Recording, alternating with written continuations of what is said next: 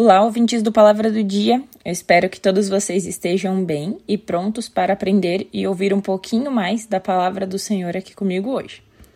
E finalmente nós chegamos aqui novamente. Último dia do ano, data que normalmente traz muitas reflexões, alívio para alguns, esperança para outros. É, para quem gosta, é um momento de fazer planos, tempo de se reunir com a família e com os amigos, etc. E eu não sei como você está nesse último dia de 2023, mas uma coisa eu tenho certeza absoluta: se você chegou até aqui, com certeza foi porque o Senhor te sustentou. Você consegue parar uns minutinhos agora para pensar em cada livramento que você teve, cada oportunidade, até mesmo nas coisas difíceis que você conseguiu superar?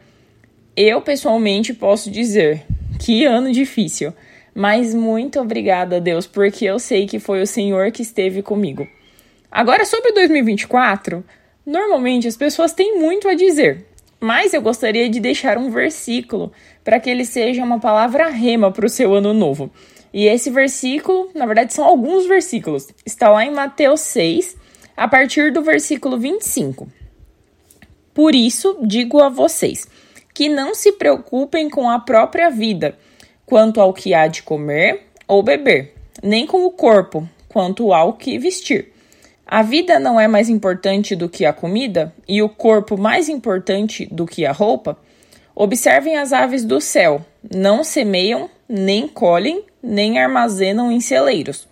Contudo, o Pai Celestial de vocês as alimenta. Vocês não têm muito mais valor do que elas? Quem de vocês, por mais que se preocupe, pode acrescentar uma hora que seja a sua vida. Por que vocês se preocupam com roupas? Vejam como crescem os lírios do campo. Eles não trabalham nem tecem. Contudo, digo a vocês que nem Salomão, em todo o seu esplendor, vestiu-se como um deles. Se Deus veste assim a erva do campo, que hoje existe e amanhã é lançada no fogo, não vestirá muito mais a vocês, homens de pequena fé. Portanto, não se preocupem dizendo: o que comeremos, o que beberemos? Ou o que vestiremos, pois os gentios é que correm atrás dessas coisas, mas o Pai celestial de vocês sabe que precisam dela. Busquem, pois, em primeiro lugar o reino de Deus e a sua justiça, e todas essas coisas serão acrescentadas a vocês. Portanto, não se preocupem com o amanhã, pois o amanhã trará suas próprias preocupações é, que nesse ano de 2024 você possa viver o novo de Deus e mergulhar mais profundo naquilo que Ele tem para sua vida e que todos nós possamos viver tranquilos na certeza que Ele estará cuidando de nós. Deus nunca deixou de ter o controle, nem da minha, nem da sua vida. E nós não sabemos é, como será o ano que vem.